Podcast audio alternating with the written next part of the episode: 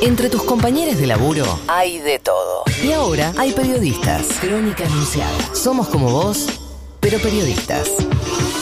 Querenos.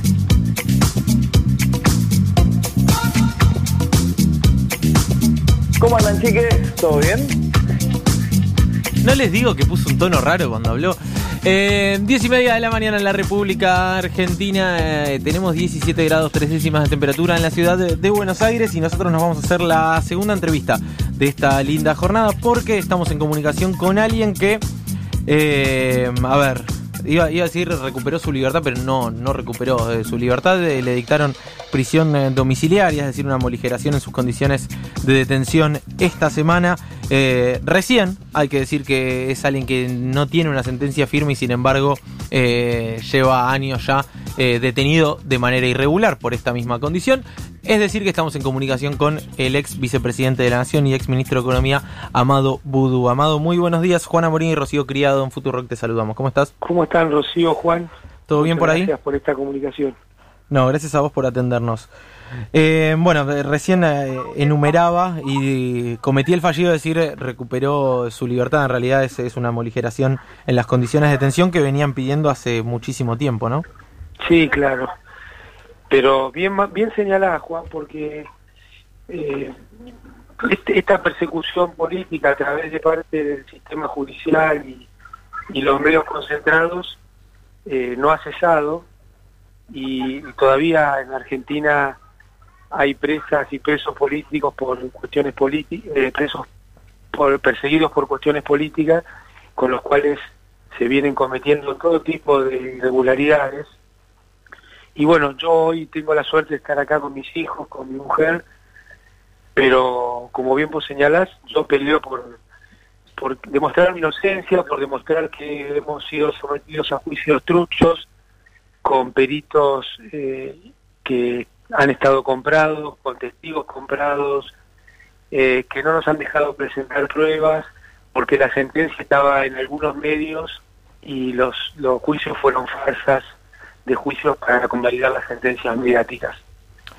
Eh, Amado, ¿cómo crees que va a seguir esto? El fiscal apeló eh, la, la prisión domiciliaria. Hay que decir que eh, el, otro día lo hablaba con Federico Delgado, con el fiscal federal, que decía, bueno, las cárceles son una bomba de tiempo y toda aquella, que- aquella persona que no tenga una sentencia firme, que no esté detenida por delitos eh, graves en el sentido de decir que impliquen un riesgo para terceros, deberían eh, estar en libertad. ¿Cómo lo venís viendo? Y si crees que también justamente por esa presión mediática puede llegar a revertirse la, la decisión del tribunal.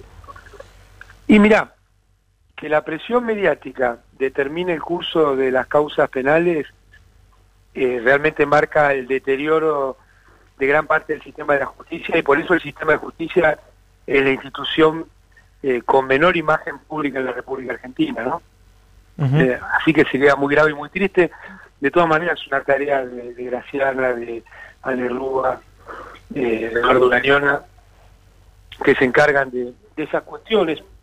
Yo, eh, coincidiendo con lo que dijo el fiscal Delgado, que corroboro que la situación en las cárceles es muy grave, eh, porque es, una, es, un, es, un, es un lugar donde, bueno, obviamente estás en encierro, pero el, los, los agentes del sistema penitenciario federal cambian la guardia completa dos veces por día. Es decir, aunque los presos habíamos decidido no recibir a nuestros parientes, a nuestras visitas, Claro. antes aún que se declarara cuarentena, todos los días hay dos cambios de guardia, que me parece que es algo que ya tendría que haber cambiado.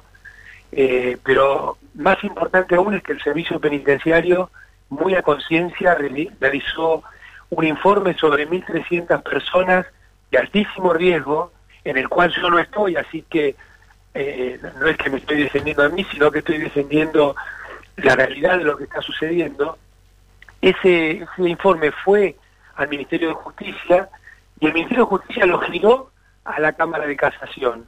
Entonces ya se tendrían que haber ido tomando medidas con estas 1.300 personas porque cualquier cosa que suceda dentro del servicio eh, de las cárceles se va a convertir en, en- en- en- en- se va a disparar eh, la posibilidad de contagio. Claro. Amado, ¿cómo estás? Rocío Crío te saluda. No quiero dejar de, consultarte por tu mirada política y económica. Eh, ¿Cómo estás viendo este momento? Estamos atravesando una situación eh, totalmente atípica de emergencia. ¿Cómo estás viendo al presidente eh, en este momento? La verdad que lo del presidente de Argentina, Alberto Fernández, es, es sobresaliente, ¿no? Porque es una situación muy difícil que requiere mucho valor para, para poder ponerse al frente, mucha convicción, mucho valor. Lo más fácil era hacerse entrar distraído. Hemos visto lo que está sucediendo en Estados Unidos, lo que ha sucedido en Inglaterra, lo que sucede en Brasil y en otros países.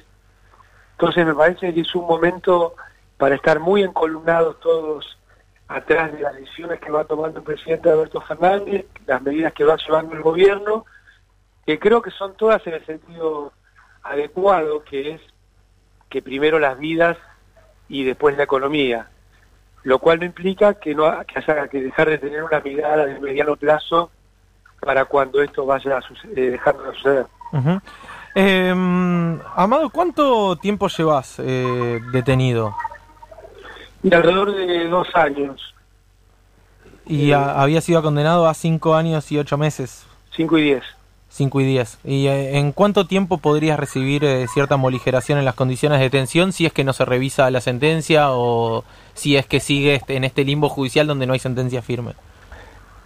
Eh, tiene que haber un cumplimiento de la mitad de la pena para algunas moligeraciones y dos tercios para otras, lo cual cuenta también el esfuerzo que haga cada preso en términos de eh, educar, eh, es decir, acceder a mayores niveles de educación adentro del sistema penal, eh, las cuestiones de conducta y demás. Claro, claro. en, ese, en ese caso yo fui haciendo toda la oferta educativa que había desde el principio, pero bueno, ahora estamos planteando que necesitamos que la oferta educativa se amplíe, que podamos acceder todas y todos las personas que están detenidas a las páginas .edu para poder acceder a, niveles de educación superiores, porque imagínate que eh, yo meto los cursos que me ofrecieron, eh, de electricidad, de plomería, de operador de computadora, pero no es una situación justa porque eh, yo hice esos cursos para cumplir. Y lo bueno sería que esos cursos los haga alguien que los puede usar en el comienzo de su vida laboral. Claro eh, y estamos usando ese recurso, se está mal asignando ese recurso. Claro. Eh, Ahora sería más lógico que nosotros podamos acceder a todos, podamos acceder a Punto Edu, pero quien quiera aprender un oficio para una edad en la cual lo va a ejercer, puede hacerlo. Entonces le estamos planteando esto al servicio penitenciario y pensamos que vamos a tener una buena respuesta. Ahora, es, es muy increíble porque si se revisara tu, tu sentencia, suponiendo que eh, corrigieran eh, tu sentencia y, bajaran, eh, ni, ni, siquiera digo que, que, resulte sobreseído, pero si bajaran solo la pena ya estarías en condiciones de recibir algún tipo de moligeración, bajando la pena muy poco además. Por eso es, es realmente una locura que tengamos que resaltar todo el tiempo esta, esta terrible irregularidad del Poder Judicial. Eh, y, en este sentido se, ha dado mucho la discusión, eh, a mi gusto, eh, sin sentido, en, el sentido de, la discusión semántica, si es preso político o perseguido eh, arbitrariamente y demás porque en definitiva lo, que tenemos que poner sobre la mesa es que es necesario corregir esto. ¿Cómo viviste esa discusión? ¿Cómo lo ves hoy? Eh, ¿Crees que de a poco se están corrigiendo las cosas, que está regresando eh, el derecho y el, y el Estado de Derecho a la Argentina? ¿Cómo lo ves? No, yo las, discusiones de este tipo las trato de ver entendiendo a todas las partes que entran en la discusión, no solo lo que yo pienso, porque si no sería, eh, digamos, una mirada de un solo ángulo. Eh, yo entiendo desde el punto de vista técnico lo que planteó el presidente, pero también entiendo que las cuestiones van cambiando y que la persecución política tiene otros formatos y, que nosotros somos presos políticos de la etapa de Macri y que la justicia o parte de esa justicia que llevó adelante estas políticas no las va a corregir por sí misma, porque eh, fueron un arma de ejecución de la persecución política, entonces no, no creo que sea razonable esperar que ellos mismos lo corrijan. Acabamos de ver lo que sucedió con Rafael Correa en Ecuador, ¿no? Sí, Para que cuando dicen que el lofer es un invento kirchnerista, bueno, un invento es, pero kirchnerista no, porque es un invento de los centros de poder para colisionar a todo el sistema político. Lo vimos en Brasil, lo vimos en Paraguay con, con Lugo, lo vimos en Bolivia con Evo, lo vimos, eh, lo estamos viendo en Ecuador. Y vos fíjate que siempre sobre el mismo signo político, ¿no? Claro. Donde se va ejerciendo eh, el lo, de- lo de Rafael es realmente increíble porque lo juzgaron en ausencia. Y le dieron ocho años de condena más 25 años de proscripción. A nosotros la proscripción es de por vida. Y a mí lo que siempre más me preocupa es la persecución sobre Cristina, ¿no? que no ha cesado. ¿Crees que no ha cesado esa persecución? No, de ninguna manera. Eh, ¿Tuviste oportunidad, contacto con eh, dirigentes eh, políticos eh, actuales? Sí, claro, eh, pero permanentemente, en todo el tiempo de, de detención, eh, hemos sido acompañados por, por gran cantidad de compañeras y compañeros, que yo siempre soy muy respetuoso, el que quiere contarlo lo cuenta, el que no quiere contarlo no lo cuenta, pero ha sido realmente muy importante, Juan, porque una de las cuestiones que tiene el sistema penal es tratar de, de- de las cosas que no están escritas pero suceden, ¿no? Eh, el aislamiento. Y lo único importante en la vida es sentirse parte de un colectivo. Cuando uno no puede sentirse parte de un colectivo, eh, bueno, empieza a no razonar tan claramente y a no tener un horizonte hacia adelante. Entonces, tanto lo familiar, que en mi caso ha sido lo, lo de Mónica extraordinario, como permanentemente mis hijos han estado dos, tres veces por semana, todas y cada una de las semanas, como, como en, en en términos políticos y en términos de los amigos de la, de la infancia, de la juventud, que son de Mar del Plata, mayoritariamente, bueno, tener ese acompañamiento y compartirlo con otros compañeros.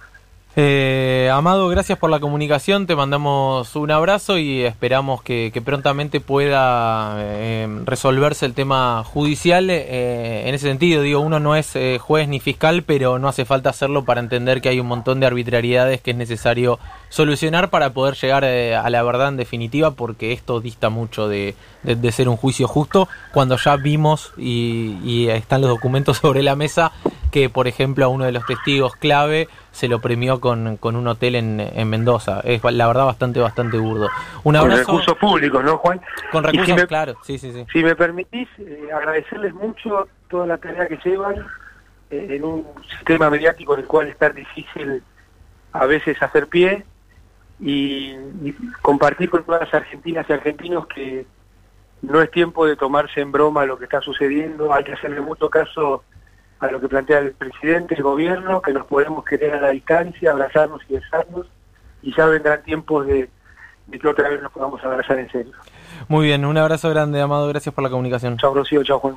Pasaba el ex vicepresidente de la Nación, Amado Vudú, en crónica anunciada, recientemente llegado a su domicilio para cumplir con prisión domiciliaria a partir de el efecto del coronavirus y el peligro que eso implica en las cárceles bonaerenses.